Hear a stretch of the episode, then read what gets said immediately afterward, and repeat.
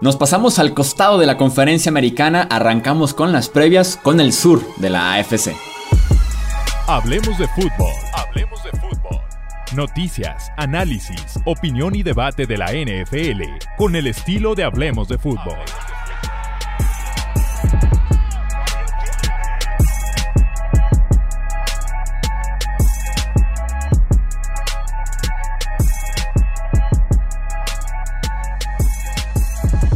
¿Qué tal amigos? ¿Cómo están? Bienvenidos a un episodio más del podcast Hablemos de Fútbol. Yo soy Jesús Sánchez, un placer estar aquí nuevamente con ustedes. Ya está la NFC en los libros de historia, ya están las predicciones. No podemos hacer cambios o seguramente nos arrepentimos, pero bueno, ahí están ya las predicciones, las previas de la NFC. Vamos ahora con la conferencia americana para cumplir con aficionados que están en esta conferencia, en este lado de la NFL. Me acompañan justamente para hablar del sur de la AFC. Ya los conocen Alejandro Romo y también mi amigo Tony Álvarez. ¿Cómo están amigos? Bienvenidos. ¿Qué tal Chuy? ¿Qué tal Tony? ¿Todo bien? Muchas gracias. Ahora sí que ya arrancando con la eh, conferencia americana de la NFL. Eh, ya nada más a un par de semanas o a tres semanas, disculpen, de iniciar la NFL. Entonces, ahora sí que ya las cosas cada vez más calientes, nos está comiendo el tiempo, tenemos que acabar ya con estas divisiones. Sí, un, placer como siempre muchachos. Bastante que hablar una división que ahorita les vamos a contar a detalle sobre estos equipos que arroja cosas interesantes para bien y también para mal, ¿no? Ahorita, ahorita nos metemos de lleno. Arrancamos de una vez con los Houston Texans. Eh, si hablamos de favoritos, tal vez aquí estamos hablando favoritos, pero para hacer tal vez top 5 del siguiente draft. Un off-season sumamente curioso, por decirlo de cierta forma, para los Texans, en el que inicia con su quarterback molesto, que es de Sean Watson. Después empieza toda una serie de acusaciones de presuntas víctimas de eh, conducta inapropiada por parte de Watson. Se mantiene todavía el caso eh, abierto, por lo menos hasta el siguiente año. Eh, y pues ya lo quieren cambiar, no está entrenando, pero al final de cuentas no tiene como tal un precio. Tenemos un podcast, de hecho, dedicado al tema de Sean Watson. Eso sí, en la agencia libre es el mercado más movido que he visto yo en mi vida para un equipo de NFL. Fueron como unas treinta y tantas firmas diferentes.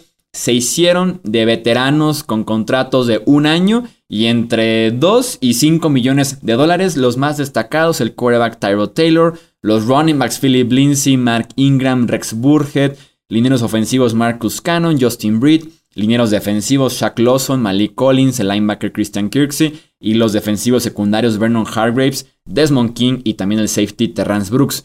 Entre sus bajas encontramos la del running back Johnson, el wide receiver Randall Cobb, también el wide receiver Will Fuller. El defensive end JJ Watts acaba su carrera en Houston y también el linebacker Bernard McKinney. En el draft, hasta la tercera ronda, fueron por el quarterback de Stanford, Davis Mills. Como decimos, uno de los off-season más extraños de la NFL. También hubo cambio de gerencia, cambio de head coach. Y la realidad es que después de tantos cambios, el futuro no luce para nada bien en Houston. Eh, bueno, ya entró, una nueva administración de todo a todo, gerencia general, este head coach, absolutamente todo prácticamente. Y una de las principales cosas que tienen que hacer es reconstruir el roster. Y vimos un approach muy distinto al que hemos visto de otros equipos, eh, o más bien de cualquier otro equipo, que este año, eh, ya con su nuevo gerente general, con Nick Caserio, que fungía como el director de, jugadores eh, en el equipo de New England, vimos un approach completamente distinto de traer una cantidad bestial de jugadores, así como lo dijo Chuy. Eh, por lo general fueron eh, firmas muy discretas, eh, muchos jugadores por el mínimo, pero algo muy interesante es que trajeron a mucho, digamos, ex talentos, a mucho jugador que ya se siente un poco acabado, como lo tenemos, por ejemplo, en Mark Ingram, un ejemplo, o tal vez Philip Lindsay, que tal vez no se sienta acabado, pero sí que ha bajado su nivel. Y vimos muchas firmas de este estilo, ¿no? Entonces, estamos viendo a Caserio intentar cambiar ese roster por completo, pero al mismo tiempo están remando contracorriente de una manera en la que pocos equipos lo han hecho. Eh, sin, sin su quarterback franquicia realmente, porque ya hay muchos reportes de que él no va a volver a jugar una sola jugada para los Texans, que, que veremos si es cierto o no. Eh, sin, sin primeras rondas en los últimos dos años y digamos que sí, y no digamos más bien, y sin salary cap. Nada de espacio para traer jugadores de alto perfil, para poder traer jugadores ancla, para poder, digamos, eh, reconstruir unidades. Entonces, esto es uno de los trabajos que yo considero, yo considero que es el trabajo más difícil para un gerente general que he visto en al menos los últimos 10 años en la NFL. Yo también agregaría incluso el tema del trabajo para el head coach, con un roster tan pobre, con la polémica tan fuerte de coreback, e incluso con el cierto rumorcito de que David Cooley está nada más de paso, que es como el head coach para la adversidad de ahorita uno o dos años y después buscar tal vez a otra opción un poquito de mayor perfil, porque además Cooley, que fue el head coach junto a Dan Campbell más criticado de todo el proceso de contrataciones de head coaches. Sí, totalmente de acuerdo, ¿no? Con lo que dicen los dos, porque ¿qué resultados le puedes pedir a David Cooley con ese roster, no? Es, es pedacera, eh, parches por doquier, eh, veteranos, unos probados, otros que simplemente han sido de transición, ¿no? Como se menciona de Cooley, sí pinta para que no tenga éxito, tenga, ahora sí que un mandato desastroso y después le den las gracias. Evidentemente lo que más ha llamado la atención ha sido la novela de Deshaun Watson, em, que pues no, no va a jugar, ¿no? Por múltiples motivos, ya sea extradeportivos o porque simplemente que es el más fuerte ahorita directo con la organización, pues que él no está contento con ellos y no quiere jugar ahí, ¿no? Eh, yo no sé si de verdad le den la oportunidad pronto a Davis Mills. Evidentemente pinta para que sea Tara Taylor el quarterback titular eh, arrancando la temporada. Y después, eh, oh, está, está difícil. O sea, yo sé que tienen a un cuerpo de receptores limitado, igual con veteranos como Brandon Cooks, Anthony Miller, pero es limitado, no hay jugadores de verdad de impacto.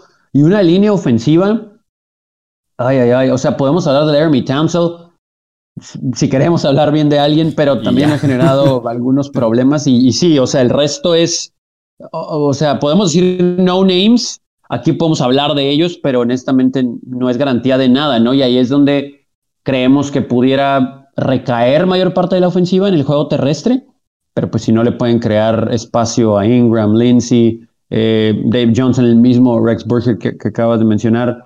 O sea, son como cinco running backs ahorita en el depth chart de pretemporada que todos conocemos, pero que ninguno es un uno, ¿no? En, en cualquier roster y aquí se están peleando por un lugar. Sí, no, que la mayoría viene ya sea de lesión o también con sus mejores años ya en el pasado. Sí, sí, sí. Aunque fíjate que no, está tan mal las cosas como, como, planean. Tienen, tienen esa ofensiva. No, sí están graves. Tres, cuatro jugadores. o sea, tienen mucho jugador extremadamente mediocre, pero también tienen tres, cuatro jugadores, tanto en ofensiva como tres, cuatro jugadores en defensiva, que son buenos jugadores. O sea, Brandon Cooks, así como lo dicen, tal vez no, no es, no es un muy buen receptor, no es el, no es el mejor receptor, pero he estado en tres equipos contendientes y en los eh, de Super Bowl y en los tres tuvo más de mil yardas. estás hablando de que en los, en, los tres equipos en los que estuvo fue factor. Y, aún así los no tres han decidido deshacerse de él. Como para que se quedan. Sí. Ajá, estoy de acuerdo. Por, por X o Y razón, ¿no? Pero pues eso es bastante. O sea, lo vimos en los Saints, lo vimos en New England, lo vimos en Rams, lo vimos perder dos Super Bowls. Este, pero pues realmente te habla de que es un jugador que está a un nivel alto, ¿no? Ahora tienen a Chris, eh, a Chris Conley, que pues, es un receptor X, pero en la línea ofensiva tienen a Laremy Tonsil, tienen a Marcus Cannon, que ha sido un, que ha sido un buen tackle derecho, no ha sido espectacular, pero digamos que los últimos cinco años de su carrera han sido extremadamente sólidos. Hay que ver qué tal se ve después del año de COVID, pero no está tan mal como, como, como se crea. O sea, la, la, situación de quarterback es, es, el problema. Pero además de Laremy Tonsil, que, que, sabemos que es un muy buen, muy buen tackle, y además de Marcus Cannon, también tienen a Titus Howard, que no ha sido, no ha sido un, un muy buen liniero, pero el mover a un jugador de ese tamaño de tackle a guard, yo creo que lo va a beneficiar mucho. Y entonces ya estamos hablando de una, de, una línea ofensiva decente y con un grupo de, de corredores que tampoco es, o sea, que, que, tienen, tienen muchos nombres en corredores. Tienen a David Johnson, tienen a Philip Lindsay, tienen a Mark Ingram. tienen a Rex Burkhead.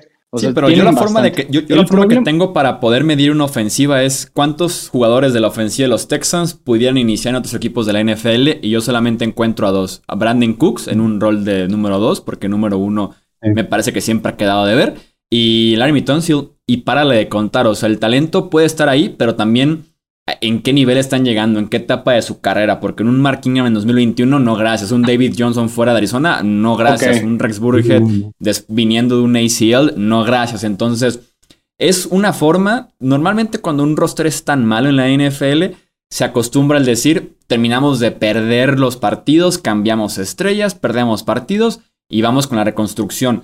Los Texans están poniendo justamente, como decías Tony, unos parches para como sobrellevar el 2021, no tal vez aspirar al 0-17, sino tal vez 3-4 victorias por ahí con un Tyro Taylor, por ejemplo, en lugar de apostar por Davis Mills de inicio. Entonces es como la forma de parchar un equipo con veteranos, pero que la suma de ellos eh, a mí no me, no me, parece nada atractiva, y menos, y menos si Deshaun Watson en efecto no juega, que sigue siendo hasta el momento una incógnita si se va a presentar o no no está entrenando todos los días, puede ser todavía opción ponerlo en la lista de eh, excepción del comisionado que se va suspendido pero sigue cobrando, eh, que los Texans lo suspendan de forma interna, entonces ahí está claramente la clave.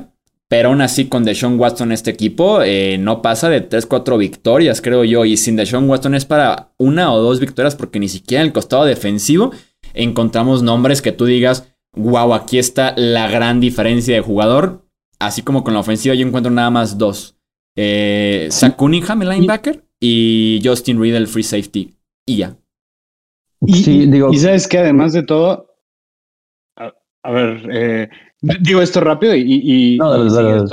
no, que además de todo tienen, o sea, sin duda alguna, al peor head coach del NFL. Y, y yo creo que va a estar en, en, el nivel de Hugh Jackson en algún momento. O bueno, Tal vez nadie pueda estar en el nivel de Hugh Jackson, pero estamos hablando de que David Cooley ha sido el peor en lo que ha hecho. O sea, el año pasado fue coordinador del juego aéreo de Baltimore. ¿Y qué resultó? Ofensiva número 32 de, de pase. O sea, el peor. Hace unos años, el cuerpo de receptores de Kansas City terminó con cero touchdowns. ¿Quién era el coach de wide receivers? David Cooley. Y hoy en día tienen la oportunidad de ser coach. Yo lo que creo aquí es que nadie quería aceptar esa chama, nadie quería quemarse de esa manera. Yo, creo, yo no creo que hayan dicho así, ah, no, David Cooley es mejor candidato que Eric Bienemy o que el coordinador ofensivo de, de Buffalo, ¿sabes? O vamos, que, que Joe Brady.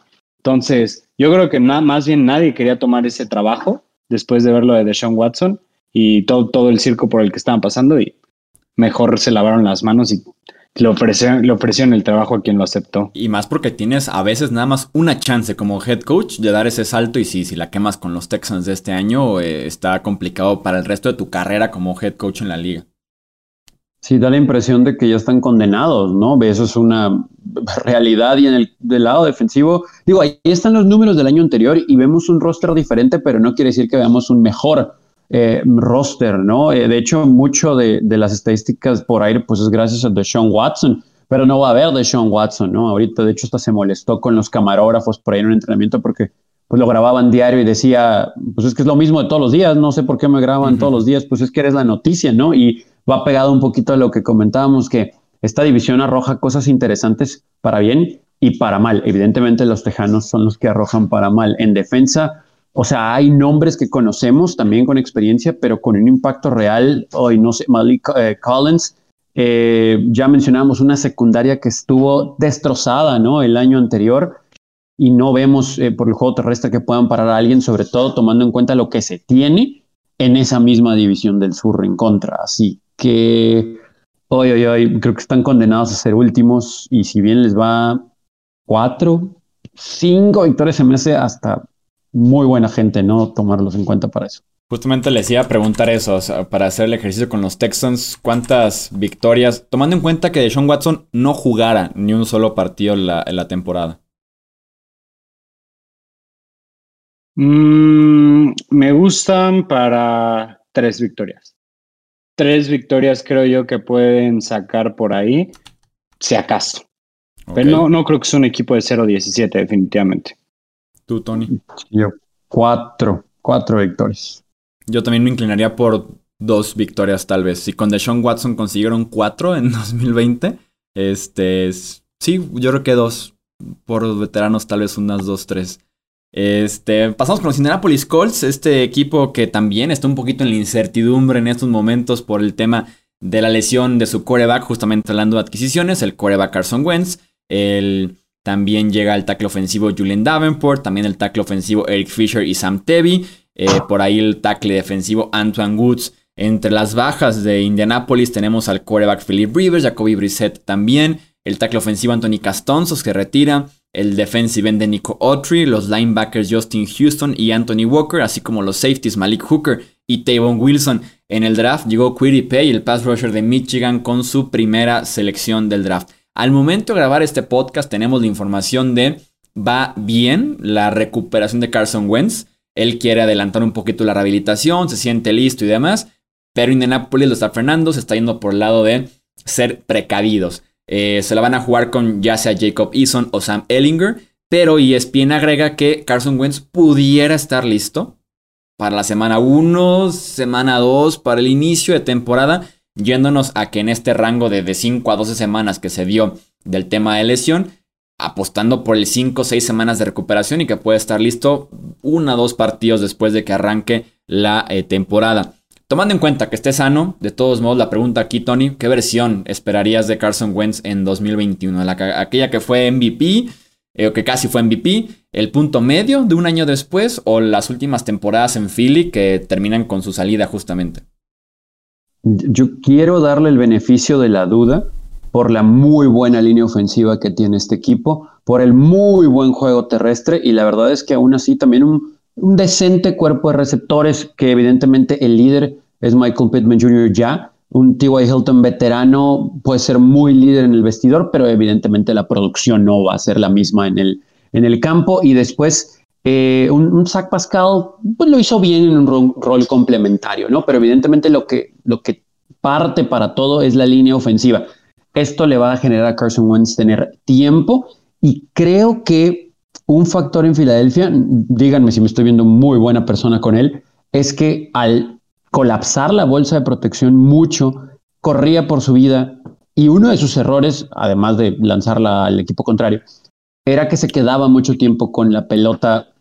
Creo que aquí va a poder tener ese lujo por el tiempo que le va a dar la línea ofensiva. O sea, va a poder elegir a dónde ir y con quién. Y si no, honestamente, con la válvula de escape, con cualquiera de los corredores, ya ahorita vamos a entrar en el debate si, bueno, evidentemente Jonathan Taylor es el uno, pero cómo pueden eh, apoyar ¿no? este monstruo de varias cabezas, porque sí puede ser muy efectivo en tándem grande con Marlon Mack y, y, Hines, que no terminó de convencer, pero pues también llegó ahí Jordan Wilkins. Está, vamos a ver cómo en pretemporada termina por definirse eh, ese depth chart pero con, con Wentz yo sí siento que la clave es el tiempo que le va a dar esta muy buena línea ofensiva para poder elegir mejor, se va a equivocar menos una vez que esté sano y creo que los Colts son un equipo de playoff, ahorita hablamos de predicciones y demás.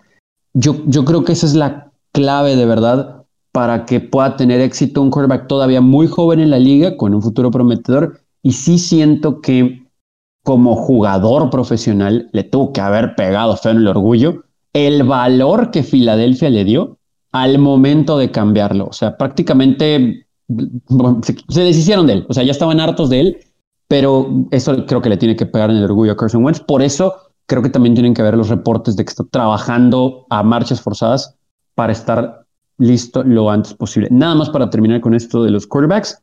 Después de, al momento de grabar el podcast, un juego de pretemporada pues Sam Ellinger se vio bastante bien, ¿no? En el primer duelo. No sé si se vayan a ir con él en la semana uno en caso de que no esté Carson Wentz, pero sí creo que están todos los ingredientes para que él pueda tener éxito. Si de plano no tiene éxito en esta ofensiva, es por su propia culpa. Agregando lo que dices de Carson Wentz, eh, el tema de Frank Reich, ¿no? Que se reencuentra con el que fue su coordinador ofensivo en 2017, esa campaña en la que Filadelfia casi queda MVP Carson Wentz y terminan siendo campeones del Super Bowl. Eh, aparte de que Frank Reich, probadísimo como un head coach, mente ofensiva muy amigable con los quarterbacks, ha tenido que lidiar con una serie de problemas en esa posición. Eh, Philip Rivers, eh, también Jacoby Brissett, creo que también Brian Hoyer, un tiempo Andrew Locke. Entonces, se ha sabido adaptar muy bien Frank Reich a lo que se le ha presentado en la posición de quarterback, conoce a Carson Wentz y debe ser ahí el ingrediente adicional. Yo si tuviera que elegir qué versión de Carson Wentz vamos a tener, creo que va a ser el punto medio, la del 2018, cuando regresa de lesión, porque me preocupan dos cosas. El tema de que no está entrenando total en training camp. Eh, más si eres nuevo en el equipo, nuevo sistema ofensivo, por más que conoce ya el sistema, eh, los wide receivers, tight ends, línea ofensiva y todo. Al final de cuentas, el perder de training camp tiene un peso grandísimo en lo que pasa en la temporada.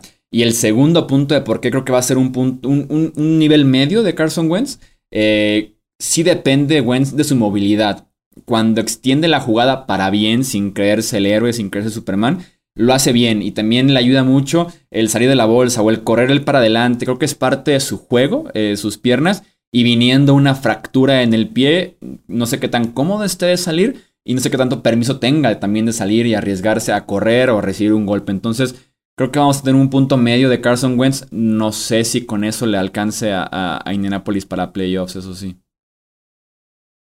Eh, estoy de acuerdo, yo también lo veo como un punto medio, no creo que vaya a ser el Wentz del 2017 que casi, casi que iba a ganar el MVP, pero es justamente eso que dices es lo que me preocupa, ¿no? O sea, tienen la habilidad de extender la jugada, pero además de ser una, eh, además de ser una habilidad, es una debilidad, porque esto es lo que lo ha hecho tan susceptible a las lesiones, ¿no? O sea, sabemos que es que hay jugadores en la NFL que simplemente eh, sufren más de lesiones, son ya sea por su estilo de juego o por su físico, simplemente no aguantan el castigo constante del NFL y Carson Wentz es uno de ellos. Ahora, si puede transformar su estilo de juego a algo un poco más conservador, o sea, sí puedes extender, pero también aprende a tomar un sack.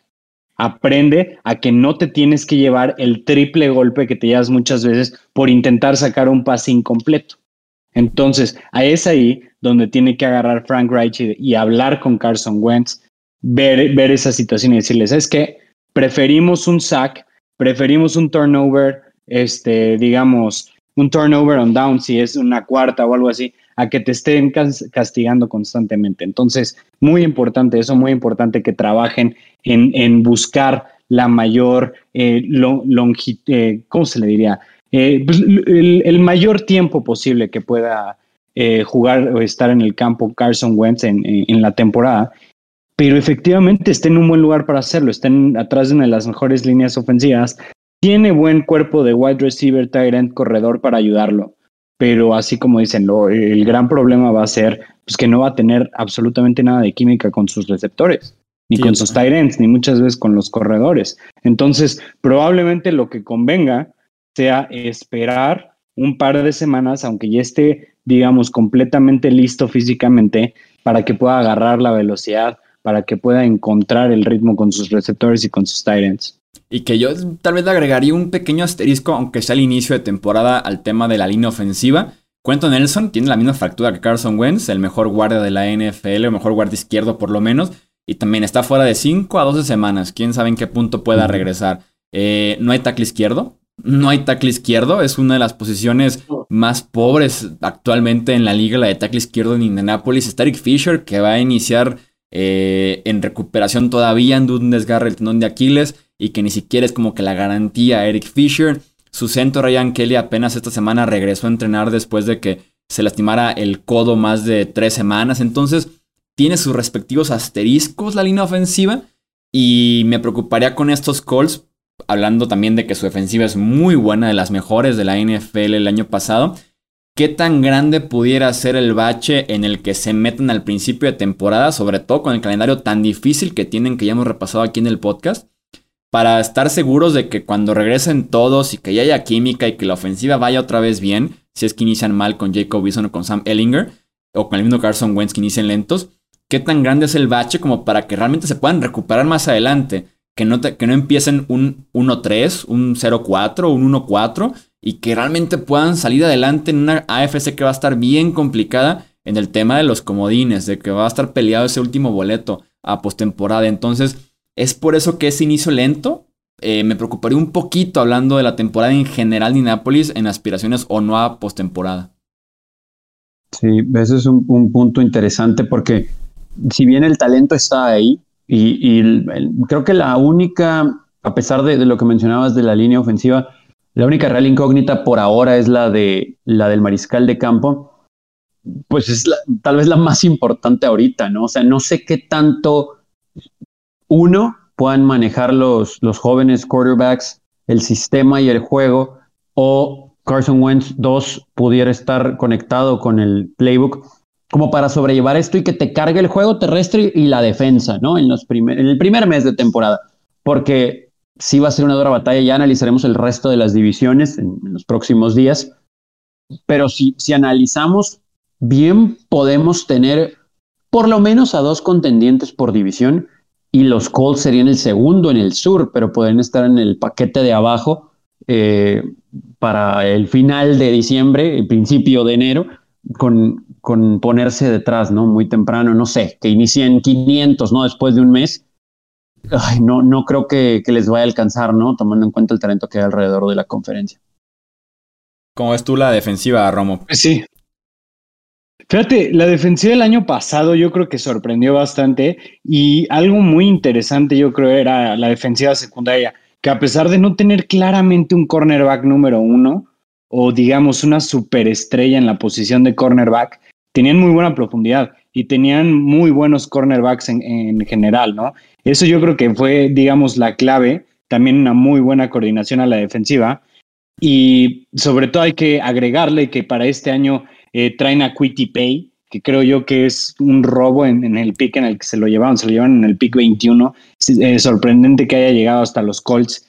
Y con esto, eh, digamos que hacen una línea defensiva que ha sido buena, la hacen eh, mucho mejor, ¿no? Y bueno, nos vamos un poquito atrás en la posición de linebacker, donde tienen a uno de los mejores linebackers del NFL en Darius Leonard, que ha sido muy consistente desde que empezó su carrera en la NFL hace tres años y a mí me parece que esta defensiva solamente va a ser mejor que el año pasado, más química, eh, uno que otro jugador extra. Y, sobre todo yo creo que la, la, carga que va a ser, digamos, en los primeros partidos, sacar como todo para poder cargar a, la a una ofensiva que muy probablemente esté teniendo problemas, yo creo que va a ser otro factor, otro, digamos, intangible que puede hacer que esta defensiva funcione mejor. Pero me gusta esta defensiva, la veo eh, definitivamente como top 10 de la NFL.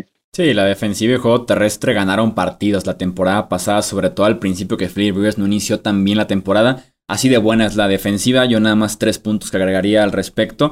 Lo de Quiri Peck que lo mencionabas, creo que debe ser de los novatos más importantes de la NFL porque va a jugar desde el día 1 y los Colts lo necesitan jugando un buen nivel. Se van en esta agencia libre Justin Houston, 8 capturas de coreback. Y Denico Autry, 7.5 capturas de coreback. Es pass rusher 2 y 3 la temporada pasada para Indianapolis. Sobre todo por fuera, se queda todavía de Forrest Wagner, pero no hay pass rusher externo. No, no hay un pass rusher externo, así que Pay necesita ser ese pass rusher tan importante. Eh, eh, Kenny Moore es de los cornerbacks más infravalorados de la NFL, se merece más atención como slot cornerback en Indianapolis, parte clave de esa defensiva secundaria. Y el genio detrás de esta defensiva se llama Matt Everfluss, que es lo único bueno que dejó Josh McDaniels en su veloz paso, supongo que se considera, como head coach en Indianapolis. Él contrató a este coordinador defensivo cuando al final de cuentas no se convierte en head coach de los Colts, dicen, ¿sabes qué? Nos quedamos con tu selección para la defensiva y al final de cuentas ha sido una genialidad la que se encontraron por ahí. Entonces, una defensiva que es muy buena, la verdad, y que debería ganarle partidos a Indianapolis. Sí, y tienen, digo, yo creo que es un lujo en la secundaria porque hablábamos hace unos episodios sobre cómo algunas secundarias dependen del front seven, ¿no? Para beneficiarse de la presión, etcétera. Aquí sí por algún motivo eh, no se genera esa presión, me parece que pueden jugar hombre a hombre. Los cornerbacks sin ningún problema, tienen safeties bastante buenos, está Blackmon, obviamente lo de Rhodes que, es importante también como esquinero. Yo creo que esta defensa es muy, muy completa, ¿no? Eh, la pregunta va a ser, ¿qué tan efectiva puede ser la ofensiva por aire con las incógnitas como para que no dependa tanto de esta defensa del equipo para ganar juegos, porque yo creo que la competencia solamente se puso mejor, ¿no? Alrededor de ellos. Pero de que tienen talento en los dos lados de la pelota lo tienen. Les pregunto rápidamente, ¿Indianapolis sí o no? ¿Playoffs? Uy, difícil, pero si lo lograron con Philip Rivers el año pasado, no le quiero tirar, Tony. Jugó, bien, jugó bien Philip Rivers el año pasado. Jugó bien, sí, sí, sí. Creo que fue como el séptimo quarterback de PFF al final del año, Philip Rivers, no sé cómo. Sí. Y, ya dijo que está disponible, ¿eh? Ya dijo que está disponible si alguien lo necesita. Entonces, eh, Tú dices que yo creo que. Ay, no, ¿sabes qué? Yo creo que ganan 11 partidos si no entran a playoffs. Tony. Me, me ganas, yo también iba a decir 11, pero pues el año pasado 11-5 era muy bueno, ¿no? Eh, aquí 11-7, no sé si te dé para playoff en 2021. Eh, pero yo también creo que ganan 11 juegos y... Ay, ay. Tenemos muchos seguidores de los Colts, eso sí se los puedo decir que no van a estar nada contentos. Ay, no. Yo digo que no, yo, digo que no, de una vez lo digo, yo digo que no. Uy, sí, yo, yo también creo que, que cuelgan, Sí, es que es que así de fácil, si estuviéramos tan seguros, no hubiéramos titubeado. Ya con eso ya, ya es todo, ¿no? Lo, típico que te dicen, sí, haber hecho que sí, ya titubeaste, ya sus no. Este, vamos con los Jacksonville Jaguars, seguimos con esta división. Eh, el running Carlos Hyde entre adquisiciones de esta agencia libre, el wide receiver Philip Dorset, Marvin Jones, los tackles defensivos Malcolm Brown y Roy Robertson Harris, así como el esquinero Shaquille Griffin. Entre sus bajas, los wide receivers Keelan Cole, Chris Conley, el ala cerrada Tyler Eifert, el linebacker Kamalei Correa. En el draft, con la primera selección global, obviamente, el quarterback Trevor Lawrence. Minuto de silencio por Tim Tebow, que ya no está en este roster al momento de que hacemos esta previa. Se acabó la apuesta. se acabó la apuesta, por cierto. No habrá episodio con el jersey de Tim Tebow con los Jaguars, porque en, en general ya dejaron de producir ese tipo de jerseys. Entonces, los Jaguars, que parecer la ofensiva va a ser la que cerró los, reflectores, ¿no? Con el coreback que llevamos esperando hace 3, 4 años desde la preparatoria. Claro, Tony, el regreso de Urban Meyer, no, no regreso, más bien el debut de Urban Meyer como head coach en la NFL. Sí, aquí es que los Jaguars solitos merecen un episodio, ¿eh? Em, Urban Meyer, yo, yo creo que Urban Meyer es un muy buen head coach y le han dado las llaves, ¿no? De este carro en Jacksonville. Me lo imagino así como un carro, que el techo se le puede quitar y, el último modelo en la Florida. O sea, está perfecto para que Urban Meyer a su merced lo pueda manejar por el roster que tiene, muchos jóvenes, etcétera. A mí me brinca, y lo platicamos en su momento cuando Meyer eh, eh, firmó, eh, que los motivos por los que dejó Florida y Ohio State. Y aquí las cosas creo que van a estar igual de, en cuanto a presión se refiere, eh, pues muy, muy fuertes, ¿no? Eh, al principio todo va a ser miel sobre hojuelas, va a ser desarrollar un mariscal de campo con tu sistema, eh, el conjunto de corredores con lo que estaba y con lo que elegiste en el draft, unos receptores también muy interesantes. Ahorita vamos del, costado defensivo porque hay jugadores también ahí que merecen un poquito de atención, pero a la ofensiva me parece que siendo el primer año de, Trevor Lawrence y con lo que hay, creo que los Jaguars podrían asustar a gente. No estoy diciendo que van a ganar 8 o 9 juegos, pero creo que pueden jugar conforme avance la temporada mejor de lo que lo esperamos. La idea es que esté Trevor Lawrence. Ya habíamos hablado en su momento el año anterior de James Robinson y la gran temporada que tuvo con la llegada de Travis Etienne es un tándem muy interesante y lo de Carlos Hyde, pues me parece que también va a ser un excelente complemento, como el 3, seguramente, ¿no? Eh, eh, tal vez no al principio de la temporada, pero bueno, al, tener un pick tan alto en Etienne, le tienes que dar su lugar. La línea ofensiva creo que puede generar espacio para estos corredores para controlar el reloj. Es lo que creo buscas, quieres, sobre todo cuando tienes un quarterback novato y no ponerlo en situaciones en las que él te tenga que ganar el juego, pero conforme avance la temporada, pues lo vas a tener que soltar. DJ Shark, evidentemente es el uno en, en este grupo de receptores. Marvin Jones es un buen dos. Mm, no sé si pronto o tal vez en el próximo draft busquen un receptor también de impacto. Tienen ahí a Chenault y bueno, Philip Dorset, que pues, tiene su historial, ¿no? Pero creo que hay elementos como para pensar en la ofensiva que puede caminar conforme avance la temporada. Pero está el factor Jaguars, ¿no? No sé, como que, como que es, es, complicado cuando ves el resto de la competencia en, el sur, sobre todo.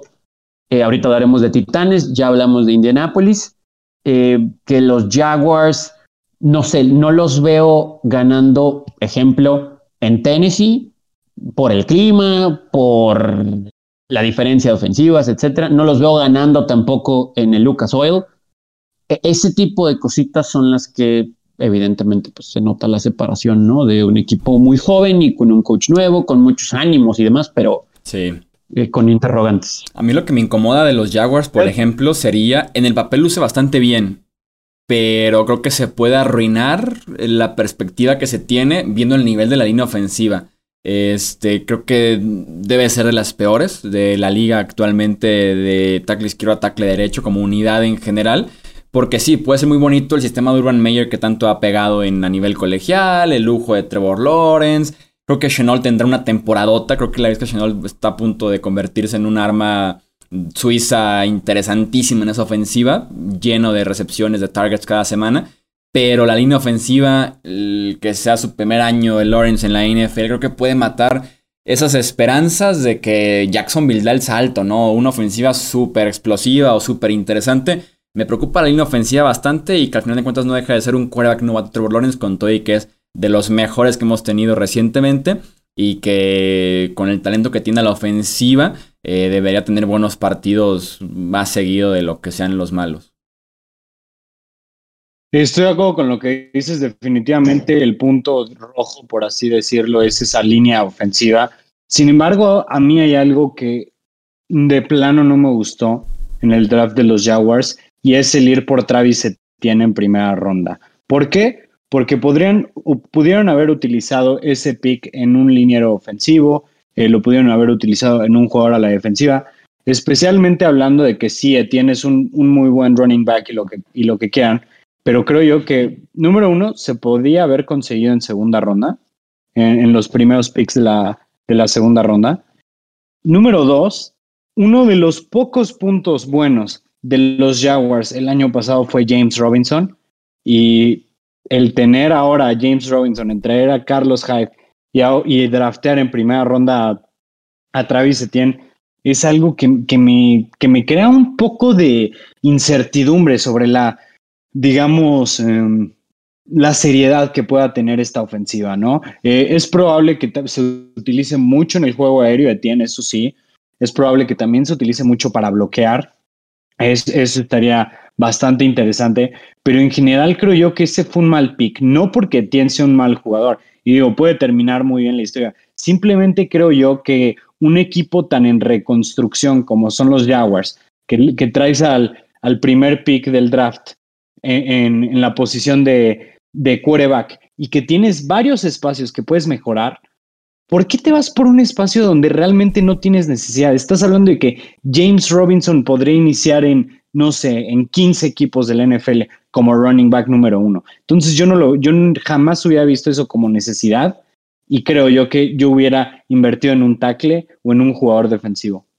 Sí, porque incluso si tienes utilizado de forma diferente, que es la idea, wide receiver doble running back, como quieras, eh, en ese rol me gusta mucho más Chenault incluso. Entonces, sí, es un pick en el que tal vez se pudo haber reforzado otra parte del roster, tal vez también la defensiva secundaria, que es la parte más flojita si vemos el costado defensivo. El mismo Urban Meyer dijo, yo quiero que mi front seven de la pelea, que seamos un equipo grande, físico, fuerte, lo que es en todos los head coaches al principio.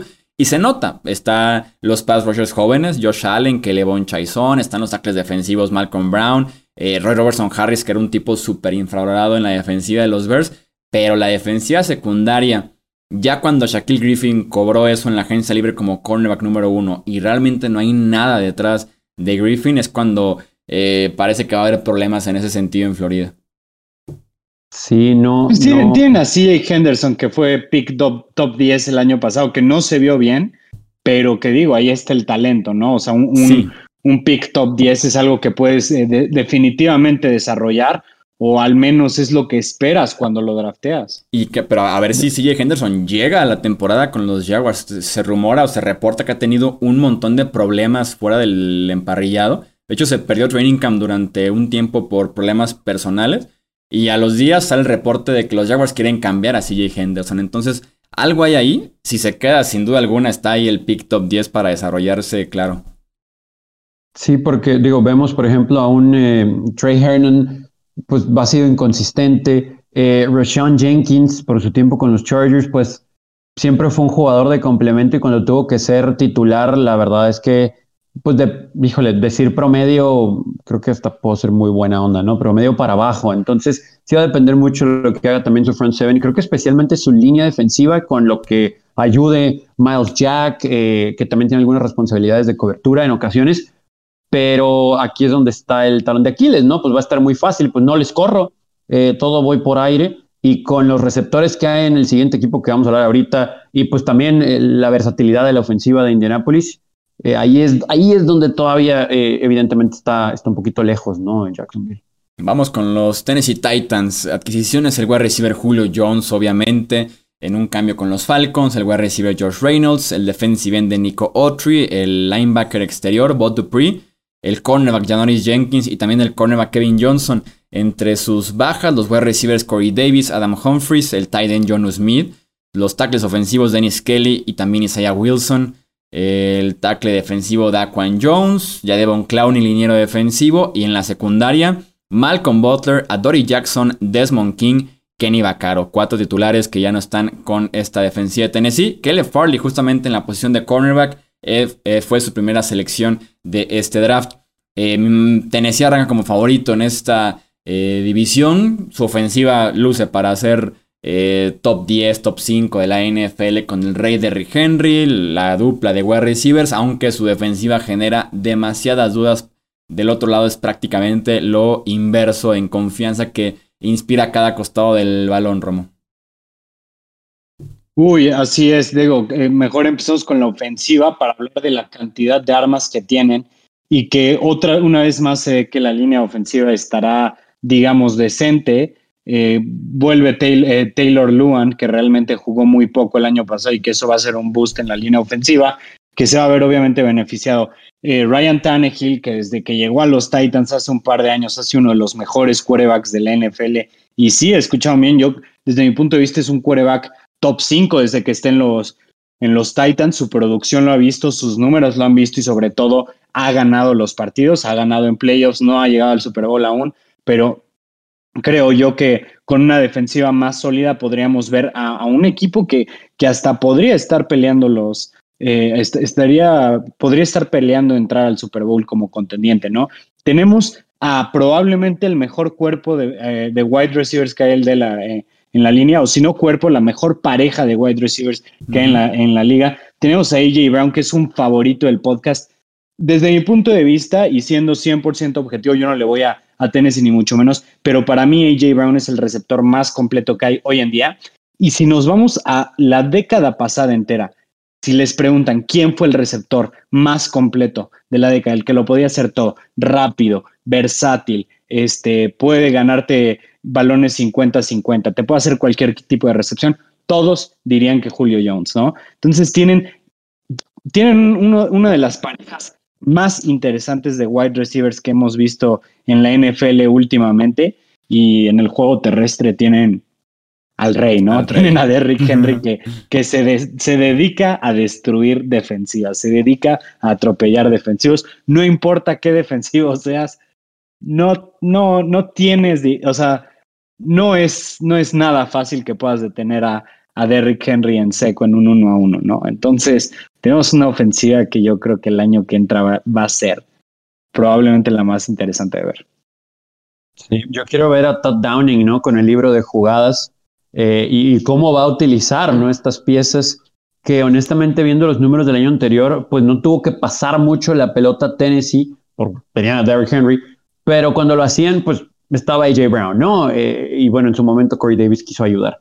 Pero aquí, o sea, es que estos receptores son de miedo, ¿no? De miedo de verdad. Y a como ha estado jugando Ryan Tannehill en Tennessee, que tiene números que nadie más tiene, ¿eh? o sea, nadie, ni Aaron Rodgers, inclusive Tom Brady, o sea, hay, estadísticas que son de, Ryan Tannehill, ¿no? Por más increíble que parezca, eh, eh, da mucho miedo esta ofensiva, o sea, la ofensiva es, y bueno, voy a hacer mala onda y decir top 5 por no decir la número 1, porque tiene el mejor corredor de la liga y porque tiene como bien decías, Alex, la, mejor pareja. de receptores. O sea, eso está sencillo y como jugó Tannehill, eh, porque ha jugado Elite, es la verdad. Él ha jugado en Tennessee como jugador of Famer. No vemos problemas y en esa línea, pues tampoco. Las dudas vienen del otro lado, ¿no? O sea, las dudas vienen del otro lado porque ahorita vamos a profundidad. ¿Hay ahí alguna adquisición y bajas como las que decías, Chuy? Tal vez podemos decir que es una defensa promedio, pero pero no estoy seguro, ¿no? Que, vayan a de verdad mantener en el juego a Tennessee. O sea, creo que sería buena onda decirles promedio a lo que están presentando en el campo, sobre todo en algunas áreas muy específicas en esa defensiva. Y creo yo que es el obstáculo para confiar o no en Tennessee como contendiente en la conferencia americana. Yo diría que no, yo diría que no y lo pondría tal vez como cuarto o quinto equipo en esta conferencia porque no es un equipo que juegue completo y que está ya muy lejos de aquella identidad que tenía al principio Mike Vrabel con este equipo. El pass rush es pobre, el pass rush es pobre, tiene a Denny Kotrick, robado de Indianapolis en la agencia libre que tuvo 7 capturas de coreback la temporada pasada, Bob Dupree que le pagaron un montón de dinero y que apenas fue activado recientemente de la lista de lesionados, está regresando un desgarre de ligamento anterior cruzado de la rodilla, Además de que Bob Dupree dependía bastante de lo que hacían al lado de él Cameron Hager, Stephon Tweet, TJ Watt y compañía en la línea defensiva de los Steelers y que aquí no es el caso más que con Jeffrey Simmons, ¿no? Que es una ex primera ronda bastante de buen nivel. Y en la defensiva secundaria decíamos, fue mala la temporada pasada entre lesiones y bajas de nivel. Cambiaron por completo, entonces una defensiva secundaria diferente, más no mejor. Eh, cuando Janoris Jenkins es tu cornerback número uno, estás en problemas porque ya intentaron hacer de Jenkins esta posición en Nueva York y no funcionó. En Nueva Orleans fue el número 2 detrás de Marshall Lattimore y ahí sí encajó mucho mejor. Y confiar en que Kelly Farley, que lleva más de un año y medio sin jugar porque optó por no jugar el año pasado en colegial, no deja de ser novato, una posición bien complicada, problemas en la espalda, también recientemente activado de lista de lesionados. Christian Fulton, de segundo año, también como esquinero número 2 o número 3. Eh, a Manny Hooker de tercer año en posición de safety junto a Kevin Barr, que es muy bueno. Entonces, esta defensiva no está ni cerca para poderle competir en el campo a los Patrick Mahomes, a los Josh Allen, a los eh, Browns, Ravens, eh, tal vez también en postemporada. Entonces, la defensiva a mí me, incomoda muchísimo. Con todo y que también estoy enamorado de la ofensiva, la, defensiva va, a hacer que Tennessee se quede corto, creo yo, este año. Tal vez como campeón divisional sin ningún problema, pero ya para aspirar a más eh, debería haber un cambio muy importante porque no hay ni pass rush y ni hay cómo cubrir en la parte de atrás, en mi opinión. Yo creo que la, clave de este equipo y del desarrollo defensivo es en qué se va a convertir Caleb Farley, ¿no? Si se convierte en una fuerza, en, en un cornerback muy bueno en la NFL, creo yo que ya empieza a tomar forma esta defensiva y estarían a un pass rush de ser realmente, digamos, relevantes o, o digamos, a, balanceados en esa, en esa defensiva. Pero obviamente, pues es más fácil que decirlo. Probablemente la, probablemente la posición de cornerback sea la primera o la segunda solamente detrás de la posición de quarterback en dificultad de transición de colegial a, la NFL. Digo, eh, creo que está muy claro que pasan de, dejar a, de cubrir, digamos, eh, a, receptores que no hacen ni siquiera rosters en la NFL semana con semana a cubrir con todas las que eran superestrellas de colegial, ¿no? Entonces, a eso se enfrentan en el salto. Caleb Furley es la clave en esta defensiva. Fue uno de los picks que digamos de mejor valor por el talento que tiene, por el talento nato que tiene este jugador, por lo competitivo que es también, pero pues también está la, la situación de que tiene año y medio sin jugar, problemas médicos, entonces, aquí, es, aquí está la situación. Veamos qué tanto Mike Bravel puede arreglar esta defensiva que mucha mano necesita. Sí, no sé, ahí también Shea Bowen, digo, creo que el talento muchas veces no se puede compensar, pero diseños, esquemas, eh, cargas disfrazadas, algo ahí creo que va a tener que diseñar en, en, la defensa, ¿no? Para tratar de compensar un poquito. Con esa ofensiva, evidentemente, entendemos que va a ser, pues te voy a anotar un punto más que tú, pero en el día que algo suceda o en un shootout eh, con los equipos que ahorita mencionabas, Chuy, que son contendientes de verdad, sí Tennessee, es, muy curioso el contraste, ¿no? De, de la ofensiva a la defensiva. Sí, de hecho este equipo ahorita estoy justamente buscando su calendario ganaba partidos ya desde el año pasado bien abultados, de ambos arriba de los 25, ambos en los 30. Este, este equipo ya está medio trabajado en ese sentido. De hecho, contra los Chiefs 35, 32 y demás, este equipo ya era así desde la temporada anterior, pero creo que este año se puede todavía ver mucho más. Todos tenemos a Tennessee como campeón de esta división. Sí, sí, sí. 12, 13 victorias, tal vez. 12. Yo, yo me quedo con 12 cómodo. Sí, yo creo porque yo creo que la defensiva les, les, va a costar. Ajá, 12-5 quedan porque yo creo que la defensiva les va a costar partidos, pero algo muy importante es lo que dices ahorita, es que ese equipo sabe ganar partidos cercanos y eso es algo importantísimo. Leemos pronósticos de esta división en comentarios aquí en YouTube, además de que dejen su suscripción, la campanita para que no se pierdan ni un solo video que publicamos aquí en el podcast o también en audio. Ya saben, en Twitter, Facebook, Instagram nos encuentran como Hablemos de Fútbol para que también se arme el debate en redes sociales. A nombre de Tony Álvarez, de Alejandro Romo, yo soy Jesús Sánchez y eso es todo por este episodio. Gracias por escuchar el podcast de Hablemos de Fútbol. Para más, no olvides seguirnos en redes sociales y visitar hablemosdefutbol.com.